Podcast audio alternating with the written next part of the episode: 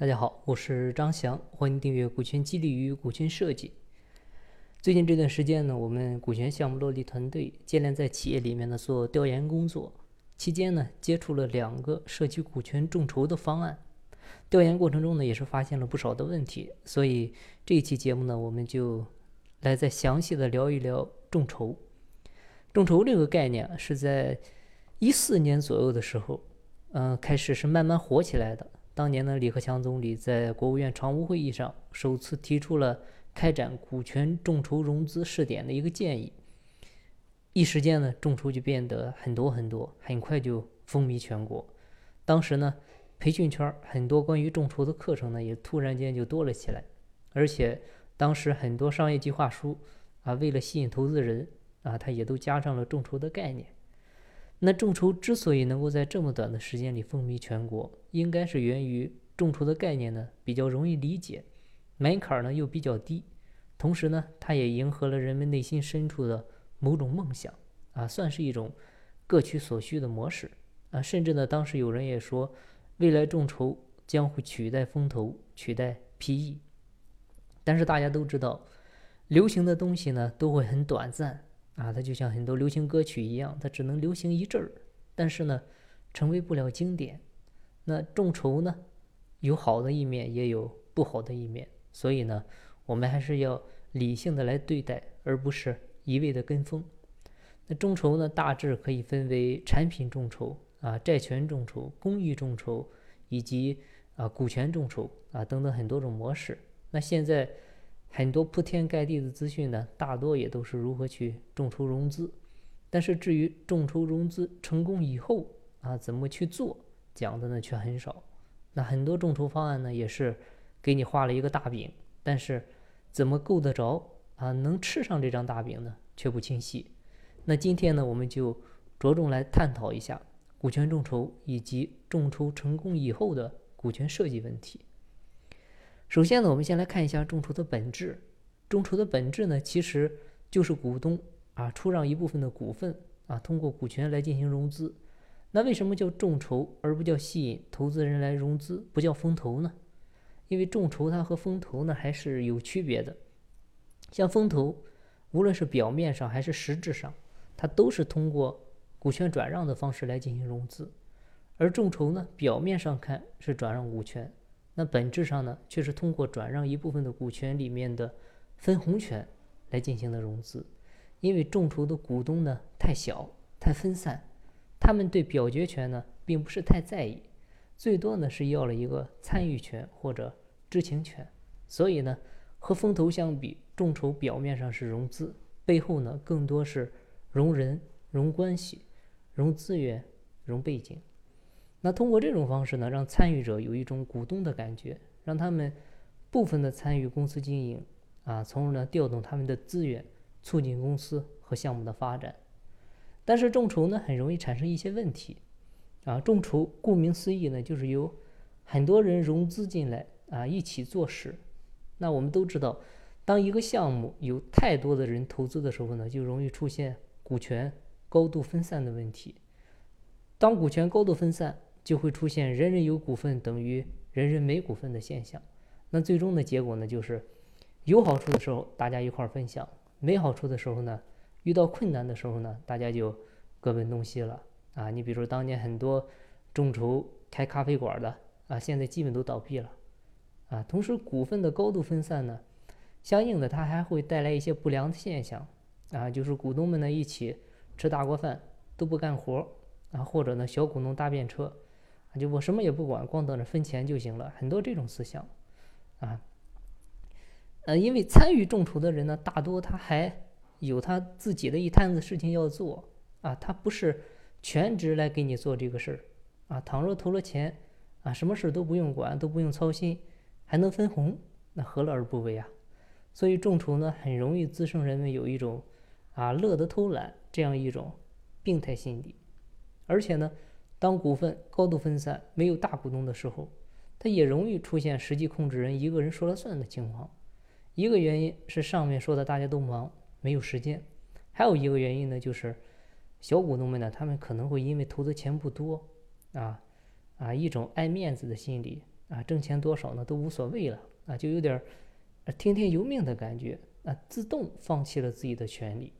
啊。假如小股东们都是这样的心理，那公司呢很容易被一个人控制啊，成为内部实际控制人啊，也就容易导致众筹项目的失败。所以我们在考虑股权众筹的时候呢，要尽可能的去规避上面提到的这几个问题，啊，减少不必要的内耗和损失，啊，你这样才能够让众筹项目呢走得更远。所以众筹最关键的部分还是它的股权设计，啊，也就是顶层设计部分的内容。那众筹的股权设计呢，最忌讳的就是股权的高度分散，啊，你不管是成熟的啊还是新的项目。都要有几个关键的大股东，啊，如果是已经运行的项目，或者这个项目运行的已经很成熟了，最好呢要有一个控制人，啊，让这个控制人呢拿出一部分的股份，啊，你比如这个三十到四十个点儿，啊，然后呢你面向，呃几十个，啊甚至上百个股东，啊这样有能力的人去进行融资，这样的设计是比较合理的，因为这样呢它会有一个实际的大股东，有一个关键的控制人。如果是新项目众筹呢，这个时候需要有一个关键的发起人，啊，这个发起人呢要占大股，你比如占到三十到四十个点儿，啊，其他人呢可以占到呃一个点或者零点五个点儿，啊，但这里最好的方式呢，你到时候算给它折算成股数，因为股数啊比这个百分比呢要显得多，啊，哎，反正这样设计也可以，但是这里呢有一个问题，就是如果一个众筹项目你拿出三十到四十个点的股份去向很多人融资，这个时候如果说大家都互相都都不认识，啊，一般情况呢是没有人愿意出资的。所以呢，